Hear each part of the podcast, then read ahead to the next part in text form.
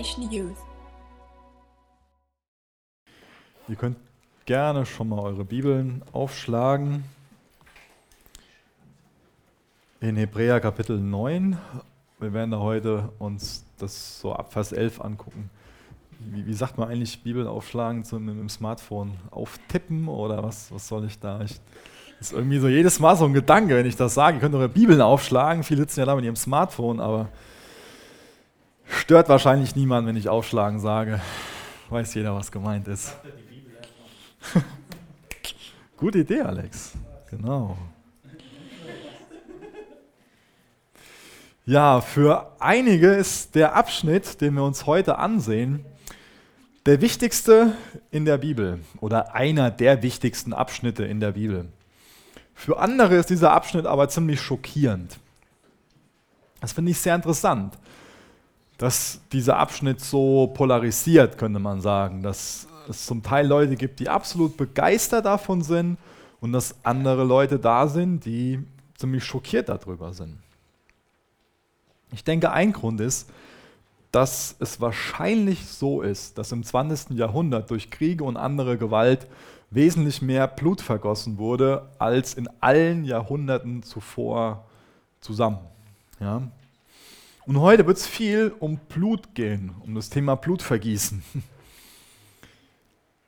Und ich denke, dass dieses, dieses grausame, sinnlose Blutvergießen im letzten Jahrhundert dafür verantwortlich ist, dass es viele Menschen gibt, die diesen Abschnitt oder die das, was in diesem Abschnitt beschrieben wird, so als primitive Theologie bezeichnen. Dass Leute hingehen und sagen, es ist doch absolut primitiv, darüber nachzudenken, über Opfer, über Kreuzigung, über Blut. Das ist doch grausam. Ist es wirklich so, dass die Kreuzigung von, von Jesus, dass die überflüssig und primitiv ist? Fragezeichen. Das ist für mich so der Punkt, wo es heute Abend am meisten drum gehen soll. Und ich glaube, das ist wichtig für uns, dass wir da einfach ein sehr fundiertes Verständnis von haben. Es gibt sogar Leute, die so weit gehen und Gott den Vorwurf machen, dass er sich wie ein Vampir verhalten würde, dass er nur klarkommt, wenn Blut fließt. Es ist für uns wichtig, dass wir verstehen, warum es notwendig war, dass Blut fließen musste. Und das ist mein Gebet für heute Abend, dass du das ein bisschen besser verstehst, dass ohne Blutvergießen, dass es ohne Blutvergießen keine Vergebung geben kann. Und ich möchte dich, und das ist mein, mein Gebet, dass wir uns alle heute Abend ein Stückchen mehr darüber freuen, dass Jesus sein Blut für uns vergossen hat. Ich fange mal an und lese nun mal die ersten beiden Verse vor. Hebräer 9, Vers 11 und Vers 12. So ist Christus nun der hohe Priester für all das Gute geworden, das gekommen ist. Er hat das große, vollkommene Heiligtum im Himmel betreten, das nicht von Menschen erbaut wurde und nicht Teil dieser Schöpfung ist. Ein einziges Mal brachte er Blut in jenes Allerheiligste, aber nicht das Blut von Böcken und Kälbern, sondern sein eigenes Blut durch das er uns die Rettung brachte, die für alle Zeiten gilt. Ich werde heute ein bisschen anders vorgehen. Ich werde nur so ein paar Kommentare zu den meisten Versen machen, damit ich mich so auf das Thema konzentrieren kann, was ich eben schon beschrieben habe. Und so ein Gedanke, der mir gekommen ist, als ich mir diese Verse durchgelesen habe, war, diese Juden, die haben ja damals zum Beispiel dann ein Lamm zum Opferaltar gebracht. Und was ist dann geprüft worden? Ist dann die Person geprüft worden, die das Opfer gebracht hat, oder ist das Opfer geprüft worden? Der Priester hat ja nicht nachgeguckt, ob die Person, die das Lamm opfern will, ob die irgendwo Flecken oder Runzeln hat, ja, wie sind diese zwei Vokabeln, die da gebraucht werden. Sondern dieses Lamm, das ist angeschaut worden, ob das ohne, ohne Fehl ist. Und das ist heute immer noch so. Und das ist eine Sache, die mich sehr ermutigt. Gott guckt sich heute noch das Opfer an, was wir bringen. Und da gibt es zwei Möglichkeiten. Wir können in unserem Namen kommen, wir können uns selbst so als Opfer deklarieren und dann guckt der Priester, dann guckt Gott uns an und prüft uns. Und wir können nie genug sein. Aber wir können auch in Jesu Namen kommen. Und das ist eigentlich die, die Bedeutung davon, in Jesu Namen zu kommen. In Jesu Namen zu beten und in Jesu Namen zu kommen, ist nicht eine, eine, als Floskel gemeint, damit sich unser Gebet vielleicht ein bisschen frommer anhört, sondern liegt einfach ein, ein, eine ganz wichtige Bedeutung hinter. Nämlich, wenn wir in Jesu Namen kommen, dann kommen wir nicht in unserem Namen, dann kommen wir in Jesu Namen, dann bringen wir dann berufen wir uns auf das Opfer, was er am Kreuz für uns schon erbracht hat. Und dann guckt sich Gott nicht uns selbst an, sondern er guckt sich das Opfer von Jesus an. Und das macht mir total viel Mut, wenn ich in dem Bewusstsein zu Gott komme, dass sich das Opfer von Jesus nie verändern wird. Das ist ein für alle Mal erbracht und es wird immer vollkommen sein. Und deswegen habe ich Zugang zum Vater, deswegen kann ich beten, deswegen kann ich Kontakt mit Gott haben. Das macht mir sehr, sehr viel Mut. Ich lese mal die nächsten beiden Verse vor, Vers 13 und Vers 14. Früher konnte die Besprengung mit dem Blut von Böcken und Stieren oder mit der Asche einer jungen Kuh den Körper des Menschen von ritueller Unreinheit reinigen. Wie viel mehr kann dann das Blut des Christus bewirken, denn durch die Kraft von Gottes ewigem Geist brachte Christus sich selbst Gott als vollkommenes Opfer für unsere Sünden dar. Er befreit unser Gewissen, indem er uns freispricht von unseren Taten, für die wir den Tod verdienen. Nun können, wir dem, nun können wir dem lebendigen Gott dienen. Das ist ein riesengroßer Unterschied, ob ich durch ein Tieropfer einfach nur zeremoniell rein werde. Das heißt, ob ich durch ein Tieropfer einfach nur das, das Recht bekomme, quasi an einem Gottesdienst teilzunehmen. Oder ob mir Jesus ein neues Herz gibt. Das heißt, die Reinheit heute ist was ganz anderes, als, als es früher war. Jesus gibt uns im neuen Bund dieses, dieses neue Herz, macht uns zu einer neuen Kreatur. Ich denke, viele von euch haben sich schon mal dieses Versöhnungsfest angesehen, was in 3. Mose 16 beschrieben wird. Und dieses Versöhnungsfest, das muss nicht mehr gefeiert werden. Jesus hat uns mit Gott versöhnt und hat uns von der Sklaverei der Sünde befreit. So mächtig ist Jesu Blut, dass wir durch Jesu Blut von der Macht der Sünde befreit werden.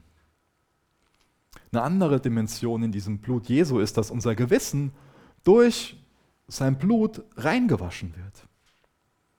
Uns wird quasi der Stachel des Todes gezogen und dadurch können wir Gott dienen. Das wird in diesem Text, wenn diese drei Punkte da beleuchtet.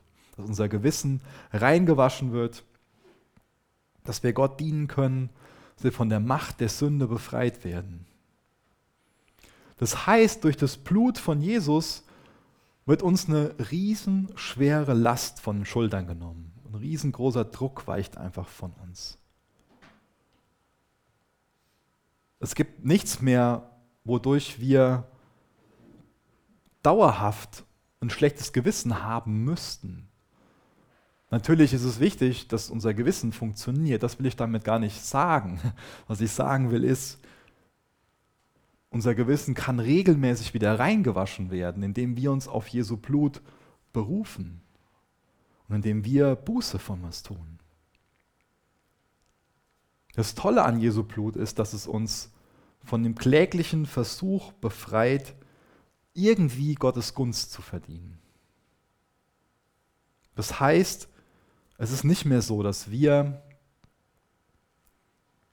wir Jesu Blut die Wirkung davon verstanden haben, immer noch versuchen, durch irgendwas, durch irgendwelche Regeln oder durch irgendwelche Rituale versuchen, Gottes Gunst zu verdienen.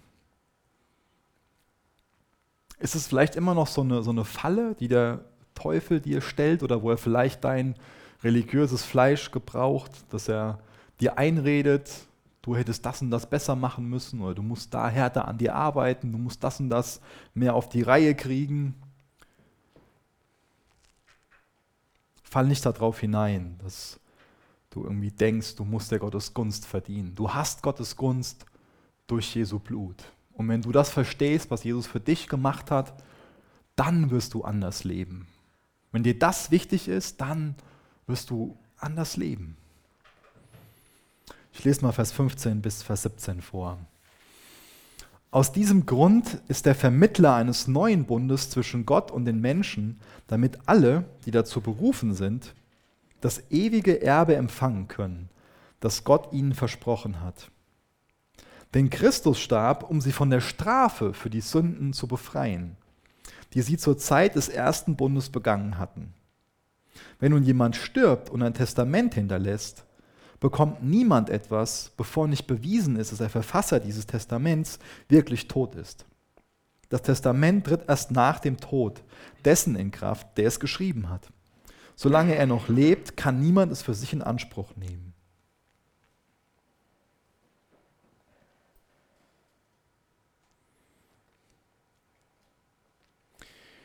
In Vers 16 steht das, wenn nun jemand stirbt und ein Testament hinterlässt.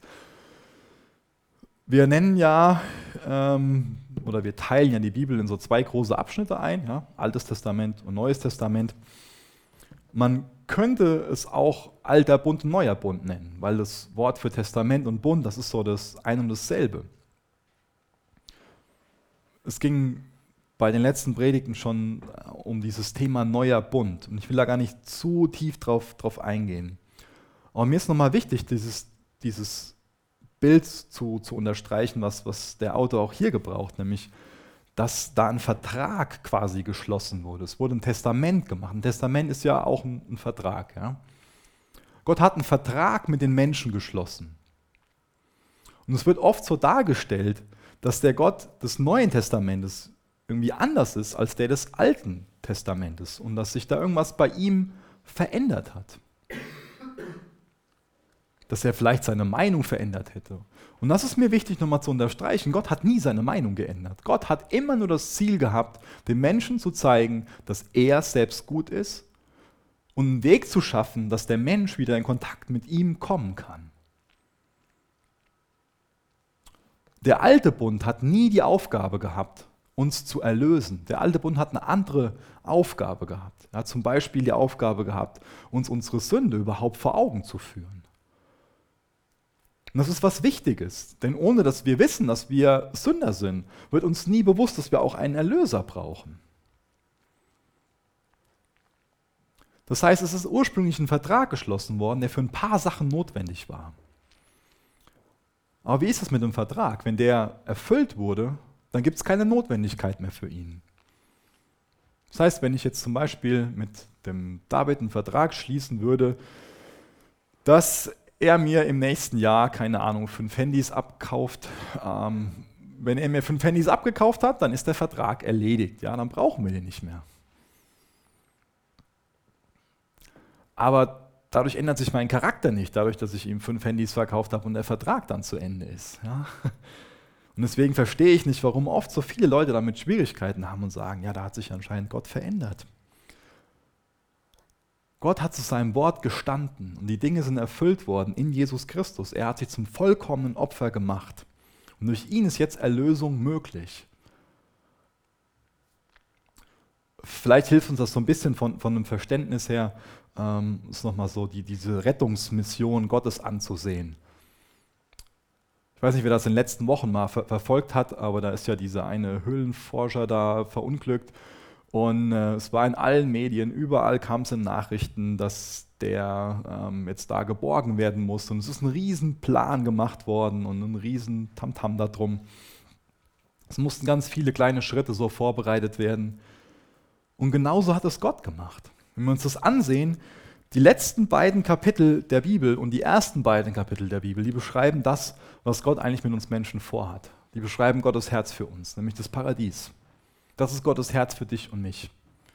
Aber genau dieses Paradies ist quasi in 1. Mose 3 kaputt gegangen, dadurch, dass wir, dadurch, dass wir Menschen die Tür geöffnet haben für die Sünde. Und alles, was zwischendrin steht, die ganzen Kapitel, die zwischendrin stehen, beschreiben Gottes Rettungsmission. Und das sind viele kleine Schritte wie er einfach ganz behutsam vorgeht und Schritt für Schritt uns hinterhergeht und einen Weg schafft, dass er uns retten kann, dass er uns aus dieser tiefen Höhle, wo wir reingefallen sind als Menschheit, wieder rausholen kann. Und da ist ein großer Schritt der alte Bund. Und da ist noch ein großer Schritt dieser neue Bund. lese mal weiter in Vers 18 bis Vers 24. Deshalb musste der erste Bund mit Blut als Beweis für den Tod besiegelt werden. Denn nachdem Mose dem Volk das ganze Gesetz Gottes gegeben hatte, nahm er das Blut von Kälbern und Böcken zusammen mit Wasser und besprengte das Buch des Gesetzes Gottes und das ganze Volk mit Hilfe von Ysopzweigen und scharlachroter Wolle. Dann sagte er, dieses Blut besiegelt den Bund, den Gott mit euch geschlossen hat. Und in derselben Weise besprengte er das heilige Zelt und alles, was für den Gottesdienst gebraucht wurde.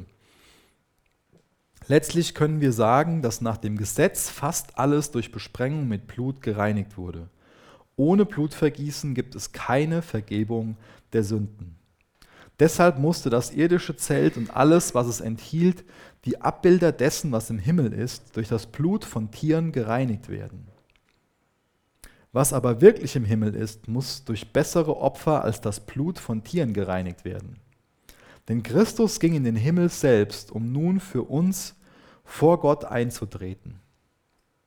Er betrat nicht das irdische Heiligtum, denn dies war nur ein Abbild des wahren Tempels im Himmel. In Vers 24 steht ein kleines Wörtchen, was uns allen total wichtig sein sollte. Da steht in Christus ging in den Himmel selbst, um nun für uns vor Gott einzutreten. Ist dir das bewusst? Dass es Gottes Herz ist, dass Christus für dich eintreten will. Wir denken viel zu oft, dass Gott gegen uns ist. Wenn das für dich so, eine, so, so ein Thema ist, wo du schon mal mit zu kämpfen hast, dann kann ich dir nur empfehlen, dir mal ausgiebig Zeit zu nehmen und Römer 8 anzusehen. Oder am besten Römer 7 und Römer 8. Wir sind Feinde Gottes gewesen und dadurch, dass Jesus sein Blut vergossen hat, kann er jetzt für uns sein. Das hat mir jemand gesagt, die Bibel in deinen, also in meinen Händen, ist voll von Blut, Krieg, Sünde, Gier und Lust. Wie kann man so ein Buch Heilige Schrift nennen? Und das stimmt, die ganzen Dinge, die ich gerade aufgezählt habe, die sind da alle drin. Es ist voll von Sünde und Tod. Aber dieses Buch erklärt auch die Ursache und die Lösung. Und die Lösung heißt Blut. Das wird jetzt so das große Thema von heute Abend sein. Warum heißt die Lösung Blut? Wie sonst könnte Gott uns so deutlich veranschaulichen, wie schwerwiegend Sünde ist? Ich glaube, das ist ein Grund, warum die Lösung Blut heißt. Damit uns klar wird, Sünde ist schwerwiegend. Wie sonst könnte Gott unterstreichen, wie ernst das Thema Sünde ist? Warum ist Sünde für Gott so ein todernstes Thema? Gott ist unser Schöpfer und er weiß, welche Auswirkungen Sünde hat. Sünde tötet unser Glück, unsere Freude, unsere Gesundheit, schlussendlich unser Leben. Sünde tötet Kinder, Familien, Gesellschaften, ganze, ganze Kulturen. Und ich glaube, dass wir eigentlich alle sehr gut um die Realität der Sünde wissen. Ich glaube, dass das einfach was ist, was, was jedem Menschen an sich bewusst ist. Ich glaube, jeder Mensch hat irgendwie so diese Erkenntnis, dass was fundamental mit unserer Welt nicht stimmt. Das drängt sich förmlich auf. Dieses Bewusstsein, dass was fundamental mit unserer Welt nicht stimmt. Und das ist so. Da stimmt was ganz fundamental mit unserer Welt nicht. Das, was mit unserer Welt nicht stimmt, ist das Thema Sünde. Und deswegen hat sich Gott diesem Problem angenommen und hat einen Weg geschaffen, wie dieses Problem gelöst werden kann. Und ein Ansatz von uns Menschen ist oft, dass wir Gott so den, den Vorwurf machen oder den Vorschlag erstmal machen. Das Problem Sünde kannst du doch einfach übersehen. Gott, du könntest doch einfach ein bisschen großzügiger sein. Ja? Gott, du kannst doch einfach mein Herz sehen und ich habe mich nicht ganz so gehen lassen wie Stalin oder Hitler. Ich bin doch besser als die. Deswegen kannst du mir doch diese Ich komme in den Himmelkarte anvertrauen. Stellt euch mal vor, da gibt es einen angesehenen, gerechten Richter, also nicht so jemand wie dieser Schill. Und da steht ein Vergewaltiger vor dem. Und der Richter sagt dem, ach, sonst hast du ja viel Gutes in deinem Leben getan und es war ja nur mal ein Ausrutscher. Dann sitzt die Person, die vergewaltigt wurde, die Familie von, von der sitzt da. Und der Richter sagt, sonst war ja vieles okay in deinem Leben. Ich habe mal einen guten Tag heute. Ich drücke mal meine Augen zu. Kannst wieder gehen. Jeder von uns würde sich über diesen Richter aufregen. Wir alle würden nur sagen, wie, wie kann sowas sein? Wie kann der so ungerecht sein? Ich glaube, uns allen ist klar an diesem Beispiel, dass dieser Richter absolut ungerecht wäre. Aber trotzdem verlangen wir genau das von Gott, dass er ungerecht ist. Und wir können es nicht von Gott verlangen, dass er ungerecht ist. Gott ist ein guter, Gott ist ein gerechter Richter. Gott ist Liebe und Gnade, auf jeden Fall. Aber Gott ist auch zornig auf der anderen Seite, zwangsweise. Nämlich wenn Gott seine Schöpfung liebt, dann ist es nur absolut logisch, dass er gegen alles vorgeht, was seiner Schöpfung schadet. Ist klar, oder? Wenn Gott für seine Schöpfung ist, wenn Gott seine Schöpfung liebt, dann wird er gegen alles vorgehen, was seiner Schöpfung schadet.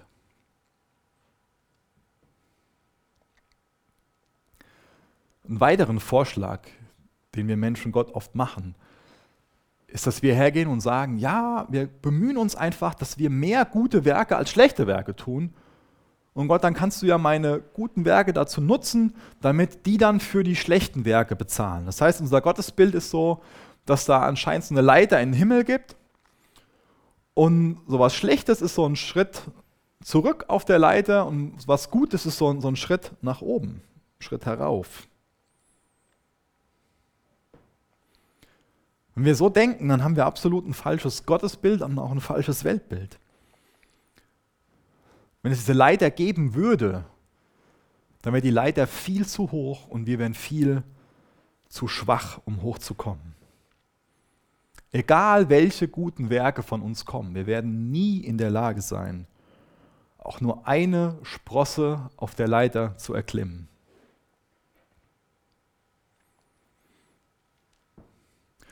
Gott kann Schuld nicht einfach so übersehen. Wir können Schuld auch nicht einfach so durch gute Werke sühnen. Es funktioniert auch nicht so mit der Schuld, dass wenn wir die vergessen, die Gott auch zwangsweise vergessen hat. Ich glaube, das ist auch schon mal so eine Philosophie, nach, nach der wir leben. Dass wir so nach dem Motto leben, ja, die Zeit heilt schon alle Wunden. Und das dann darauf beziehen, dass, ja, wie ich es gerade beschrieben habe. Wenn wir das irgendwie nicht mehr im Sinn haben, dann hat Gott das auch schon nicht mehr im Sinn. So funktioniert es nicht.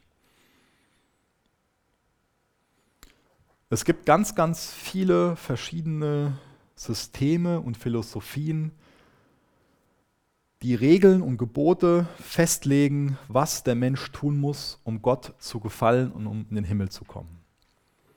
Das nennt man alles Religion. Religion, das ist ein System von Regeln und Geboten, die festlegen, was der Mensch tun muss, um Gott zu gefallen und in den Himmel zu kommen.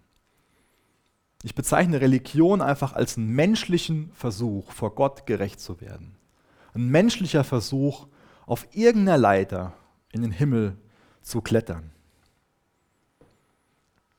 Aber das Evangelium, die Bibel, die lehrt was ganz anderes. Die lehrt uns, dass jeder Versuch, jeder menschliche Versuch unmöglich ist. Weil Gottes Messlatte nämlich die der Vollkommenheit ist. Vollkommenheit kann kein Mensch erreichen. Und das ist genau der Grund, warum Gott seinen Sohn Jesus in die Welt gesandt hat. Um stellvertretend für uns Sünder zu sterben. Das heißt, der vollkommene Gott hat Menschgestalt angenommen, um sich für unsere Unvollkommenheit zu opfern. Das heißt, das Evangelium ist die Nachricht, dass ich, dass du, dass wir hoffnungslose Fälle sind und dass Jesus für uns sterben musste. Und dass wir so wertvoll und geliebt sind, dass er für uns sterben wollte. Ich lese es nochmal vor. Ich habe Mühe beigegeben, das gut zu formulieren. Das christliche Evangelium sagt, dass ich ein so hoffnungsloser Fall bin, dass Jesus für mich sterben musste. Und dass ich so wertvoll und geliebt bin, dass Jesus für mich sterben wollte. Es gibt noch jemanden, der sich Mühe gegeben hat, sowas gut zu formulieren. Der heißt John Stott. Ich lese es mal vor. Das ist ein Zitat, was ich mag und auch schon mal hier und da vorgelesen habe. Denn das Wesen der Sünde besteht darin, dass der Mensch an die Stelle Gottes tritt, während das Wesen des Heils darin besteht, dass Gott an die Stelle des Menschen tritt. Der Mensch stellt sich selbst dorthin, wo nur Gott zu sein verdient. Aber Gott stellt sich selbst dorthin, wo nur der Mensch zu sein verdient.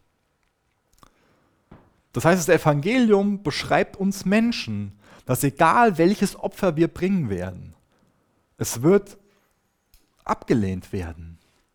Aber Jesus Christus hat sich selbst zum vollkommenen Opfer gemacht. Und das ist das einzige Opfer, was angenommen wird.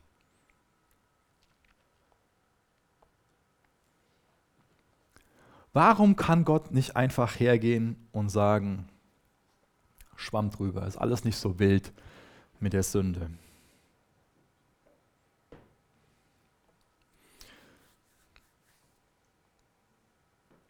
Ich habe das eben schon mal betont, dass Gottes Standard, das ist, das, das ist ja dieser Standard der Vollkommenheit ist. Und wenn wir was Unvollkommenes mit in den Himmel nehmen würden, wäre der Himmel nicht mehr vollkommen. Das will niemand, dass der Himmel nicht mehr vollkommen ist. Gottes Gedanken für uns, das habe ich eben schon mal betont, wird auf den ersten beiden, in den ersten beiden, den letzten beiden Kapiteln der Bibel beschrieben. Zwischendrin, das ist die Rettungsmission. Ja? Ihm geht es darum, dass wir für diesen paradiesischen Zustand geschaffen sind. Gott will Vollkommenheit für dich. Das heißt, er ist kein Miesepeter, der von dir verlangt, dass du immer eine Eins schreibst, so als Folter. Sondern Gott will, dass wir selbst Vollkommenheit erleben in unserem Glück, in allem, ohne Krankheit, ohne Leid. Das ist Gottes Herz für dich und für mich. Und wenn wir was Unvollkommenes mit in den Himmel nehmen würden, dann wäre der Himmel genauso ein Ort wie die Erde. Wer will das? Das will keiner von uns. Und deswegen musste er einen Weg schaffen, dass wir vollkommen werden können. Und mir ist wichtig, jetzt nochmal zu unterstreichen, warum Vergebung notwendig ist. Echte Vergebung ist sehr teuer und bedeutet Leiden. Ich nehme mal ein einfaches Beispiel aus dem finanziellen Bereich. Hätte mir letzte Woche passieren können. Mein Papa hat mir sein relativ neues Auto geliehen. Ähm, und das ist jetzt nicht passiert, was ich beschreibe, aber es hätte passieren können, dass ich rückwärts so aus, bei uns ausparke und am Tor hängen bleibe, dass das Auto beschädige und ein Nachbar noch da in den Zaun fahre. Was wäre dann passiert? Da hätte es ein paar Möglichkeiten gegeben. Mal außen vor gelassen, dass es Versicherungen gibt. Ja. Mein Dad hätte sagen können, okay, ähm, ich nehme den Schaden auf mich. Ich bezahle dem Nachbar den Zaun, ich bezahle dir deinen Zaun, den du dir selbst kaputt gefahren hast oder dein Tor da. Und ich gebe mein Auto in der Werkstatt ab und bezahle da selbst. Eine andere Möglichkeit wäre, dass wir uns den Schaden teilen. Eine andere Sache wäre, dass ich, weil ich den Unfall verursacht habe, für den Schaden einstehe. In jedem Fall muss der Schaden irgendwie wieder gut gemacht werden. Es ist einfach ein Schaden entstanden, da ist was kaputt gegangen. Und das müssen wir verstehen, dass der Charakter von Sünde der ist, dass durch Sünde was kaputt geht, dass durch Sünde einfach ein Schaden entsteht.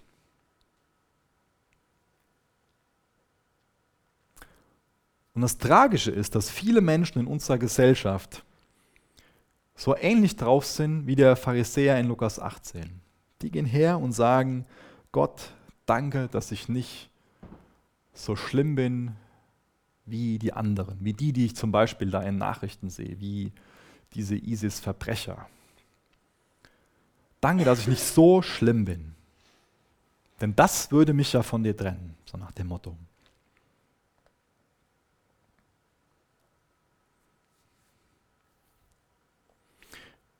Ich glaube, dieses Beispiel, wo es um Finanzen geht, wo es um das Auto ging, das können wir soweit noch alle ganz gut nachvollziehen. Deswegen ist mir wichtig, auch ein Beispiel zu bringen, wo es um was Emotionales geht. Wo sich so dieser Schaden nicht auf, auf Euros, nicht auf, auf so einen Geldbetrag beziffern lässt. Wie sieht es denn aus, wenn jemand dein Glück, deinen Ruf, deine Möglichkeiten ruiniert hat? Mal angenommen, deine beste Freundin und du, ihr habt euch beide auf denselben Job beworben. Du bist viel besser ausgebildet für den Job wie deine Freundin. Bist einfach viel besser dafür geeignet. Aber deine Freundin will den Job unbedingt haben und sie kennt den Personalchef und geht zum Personalchef und erzählt Lügen über dich. Und dann bekommst du eine Absage. Und hörst dann hinten rum, dass deine Freundin beim Personalchef Lügen über dich erzählt hat. Und dass du deswegen den Job nicht hast. Dann hast du zwei Möglichkeiten. Die eine Möglichkeit ist, dass du sie dafür büßen lässt. Du kannst den Kontakt abbrechen, kannst über sie Lügen erzählen, kannst sie bloßstellen vor allen Leuten,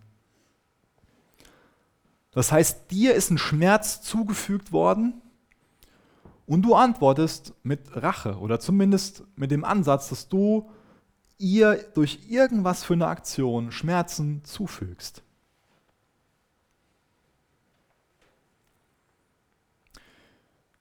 Aber uns muss bewusst sein, dass jeder, der das Böse durch eine Racheaktion ausgleichen will, der den anderen für das bluten lassen will, was der andere einem an, an, an Schaden, an Schmerz zugefügt hat. Das Böse wie so ein Krebsgeschwür weiter wachsen lässt. Eine andere Möglichkeit ist, ein anderer Ansatz ist, nicht die andere Person dafür bezahlen zu lassen, sondern selbst dafür zu bezahlen. Nicht mit Geld logischerweise, aber rein emotional. Das heißt, du kannst dich entscheiden, ihr zu vergeben. Aber das geht nicht einfach so. Du kannst nicht einfach so sagen, schwamm drüber. Diese Vergebung, die hat seinen Preis. Du wirst dafür einen emotionalen Preis bezahlen, wenn du sagst, ich vergebe dir. Das kostet dich was. Du bist weiter mit der Person befreundet. Die erzählt dir, wie schön es da ist. Du bekommst mit, was sie dafür für Geld verdient. Und es verursacht einen Schmerz in dir, dass dir dieser Job geraubt wurde. Und außerdem verzichtest du noch auf die Befriedigung, dass du, es, dass du es ihr irgendwie heimgezahlt hast. Du erinnerst dich einfach an die verpasste Chance. Du erinnerst dich daran, dass du da Erfolg haben könntest. Und das kostet dich emotional was. Und deswegen ist es wichtig, dass wir verstehen, dass Vergebung die Bezahlung der Schuld, die Bezahlung der Sünde, dass Vergebung bedeutet, die Bezahlung der Sünde selber zu übernehmen. Ist euch das klar geworden mit, mit, den, mit den beiden Beispielen? Gott kann nicht einfach sagen, Schwamm drüber. Das liegt einfach an der Sache, wie das System ist, ja? Man kann nicht einfach so vergeben. Es ist nie möglich, einfach so zu vergeben. Da, wo Sünde eine Rolle spielt, ist ein Schaden entstanden und irgendjemand muss für den Schaden bezahlen. Und das ist das Wunderbare am Evangelium, dass uns Gott sagt, ich habe meinen Sohn gesandt, damit er den Schaden bezahlt. Das ist das Kostbare, das ist die gute Nachricht.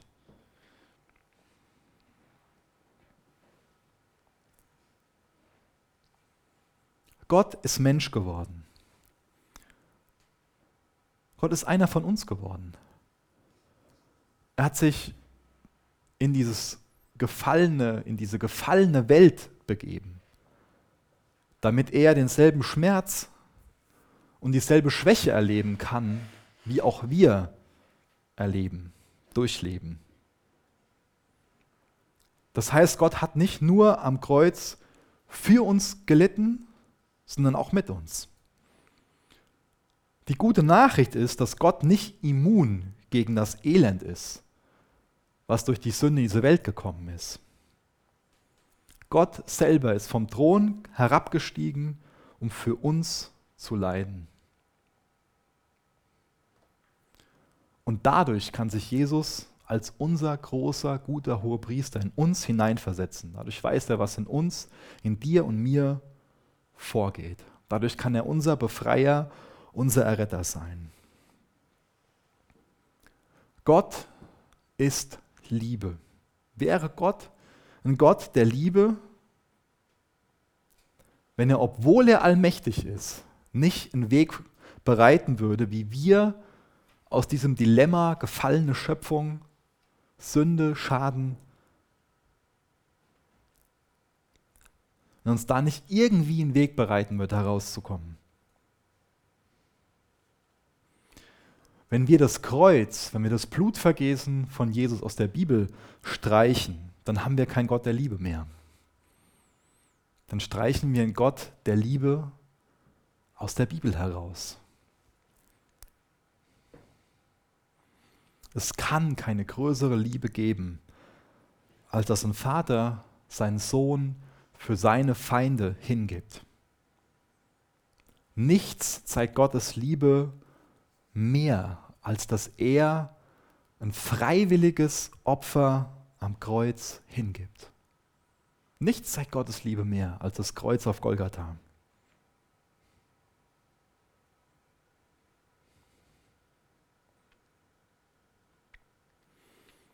Ich lese noch die letzten Verse vor und, und sage dann nur ganz kurz was zu.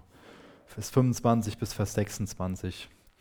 Er ging auch nicht in den Himmel, um sich immer wieder selbst zu opfern, wie die irdischen Priester, die Jahr für Jahr das Heiligtum betreten, um das Blut von Tieren zu opfern. Wenn das nötig gewesen wäre, hätte er seit Erschaffung der Welt immer wieder sterben müssen. Er kam ein für allemal am Ende der Zeiten, um die Macht der Sünde durch seinen Opfertod für uns zu brechen. kurz zwei Sachen. Zum einen die Frage, ob in dem Text drinne steht, dass Jesus immer wieder am Kreuz stirbt. Da steht ganz klar das Gegenteil drinne. Deswegen, wenn ihr mal zum Beispiel mit einem Katholiken über das Abendmahl redet, dann könnt ihr diesen Text sehr gut nehmen, um zu erklären, dass Jesus ein für alle Mal am Kreuz gestorben ist dass es ein vollkommenes Opfer ist und dass es nicht so ist, dass wenn wir Abendmahl feiern, dass er gerade in dem Moment wieder am Kreuz stirbt. Das ist, lässt sich damit dem Text sehr gut erklären. Ich lese nochmal Vers 26. den zweiten Teil. Er kam ein für alle Mal am Ende der Zeiten, um die Macht der Sünde durch seinen Opfertod für uns zu brechen. Ich glaube, dass in dem Einsatz ganz viel darüber enthalten ist, wie wir wirklich auch Sieg über Sünde haben können. Nämlich, dass wir das, nämlich indem wir das im Glauben annehmen. Dass durch seinen Opfertod die Macht gebrochen ist. Das bedeutet es zu glauben, daran zu glauben, dass die Sünde keine Macht mehr hat. Das ist ein Schritt, wir mehr Sieg darüber haben. Indem wir nicht hergehen, ah, ich muss sowieso sündigen, sondern indem wir glauben, ich muss nicht mehr sündigen. Jesus ist das vollkommene Opfer. Er hat die Macht gebrochen. Da solltest du dich drauf berufen. Da solltest du an glauben. Nicht an die Lügen, die der Teufel dir erzählt, dass du es nicht auf die Reihe kriegen kannst. Nämlich Gott ist mit dir, er ist an deiner Seite. Ich lese mal die letzten beiden Verse vor, Vers 27 und Vers 28. Und genauso wie es bestimmt ist, dass jeder Mensch nur einmal stirbt, worauf das Gericht folgt, genauso starb auch Christus nur einmal als Opfer, um die Sünden vieler Menschen wegzunehmen. Er wird wiederkommen, aber nicht noch einmal wegen unserer Schuld, sondern er wird all denen Rettung bringen, die sehnsüchtig auf seine Rückkehr warten. Jetzt eben war schon so ein Hinweis zum katholischen Glauben, gerade noch ein Hinweis zum Thema Reinkarnation. Könnt ihr euch auch aufschreiben, 27, 28. Die Bibel sagt was zu dem Thema Reinkarnation, nämlich, dass es Unsinn ist auf Deutsch, ich lese es nochmal vor. Genauso wie es bestimmt ist, dass jeder Mensch nur einmal stirbt, worauf das Gericht folgt, genauso starb auch Christus und so weiter. Es ist oft so, dass ähm, Leute, die an die Reinkarnation glauben, erzählt bekommen, dass die Bibel nichts dagegen sagen würde. Das ist Unsinn. Ähm, ich glaube, das ist eindeutig. Aber da will ich jetzt nicht mehr weiter darauf eingehen, sondern mir ist noch wichtig, ganz kurz was zu Vers 28 zu sagen auch zum zweiten Teil. Er wird wiederkommen, aber nicht noch einmal wegen unserer Schuld, sondern er wird all denen Rettung bringen, die sehnsüchtig auf seine Rückkehr warten. Wartest du sehnsüchtig auf seine Rückkehr? Ich glaube, wir würden alle total sehnsüchtig auf Jesu Rückkehr warten, wenn uns bewusst wäre, warum und wozu er wiederkommt. Kommt er wieder, um uns für unsere Schuld zu richten? Genauso starb auch Christus nur einmal als Opfer, um die Sünden vieler Menschen wegzunehmen. Er wird wiederkommen, aber nicht noch einmal wegen unserer Schuld, sondern er wird all denen Rettung bringen, die sehnsüchtig auf seine Rückkehr warten. Weißt du, Jesus kommt nicht nochmal auf die Erde, um das Kreuz zu tragen. Das hat er einmal getragen. Er hat sich einmal zum vollkommenen Opfer gemacht. Das nächste Mal trägt er nicht ein Kreuz, sondern eine Krone. Und er bringt dir absolute, vollkommene Erlösung. Da müsst du wieder das erleben, was in den ersten beiden und letzten beiden Kapiteln der Bibel beschrieben ist. Vollkommene Erlösung, vollkommenes Glück, absolute Seligkeit. Da gibt es keinen Streit mehr, da gibt es keinen Schaden mehr, der durch irgendwas entstehen kann weder finanziell, was dann vollkommen egal sein wird, noch emotional, dann kommen wir alle endlich miteinander aus. Vollkommenes Glück, das hat Jesus für dich im Sinn. Und deswegen kommt Jesus wieder, um genau das dir zu geben. Natürlich mit der Voraussetzung, dass du dich auf das stellvertretende Opfer von Jesus berufst und nicht dich selbst zum Opfer machst und dich selbst zum Opfer machen, meine ich, wenn du irgendwie einen religiösen Versuch startest, vor Gott gerecht zu werden. Niemand von uns kann auf eigene Art und Weise vor Gott gerecht werden. Aber Jesus ist vollkommene Opfer. Und wenn wir erkennen, dass dieses Opfer stellvertretend für uns gebracht wurde und daran glauben, dann ist alles geregelt. Dann sind wir nicht mit diesem Hamsterrad Religion drin. Dann haben wir keinen kein Druck, keinen Zwang mehr in unserer Beziehung zu Gott. Und dann sind wir frei. Jesus, ich möchte dich einfach darum bitten, dass wenn jemand hier sitzt, der noch keine persönliche Beziehung zu dir hat, der noch nicht dieses Geschenk der Erlösung angenommen hat und der noch durch irgendwas versucht, sich selbst zu retten, dass du der Person klar machst, dass du sie durch den Glauben an dein stellvertretendes Opfer retten willst, Herr. Danke, dass du das Werk am Kreuz vollbracht hast. Jesus, ich möchte dich bitten, dass wir uns viel mehr darüber freuen, dass du dein Blut für uns vergossen hast. Jesus, danke, dass du uns mit dem Vater versöhnt hast. Danke, dass durch dein Blut unser Gewissen reingewaschen ist. Danke, dass durch dein Blut der Sünde die Macht genommen wurde. Danke, dass du den Stachel des Todes gezogen hast, Herr. Jesus, danke, dass wir dir dienen dürfen. Vater, danke, dass wir deine Kinder sein dürfen.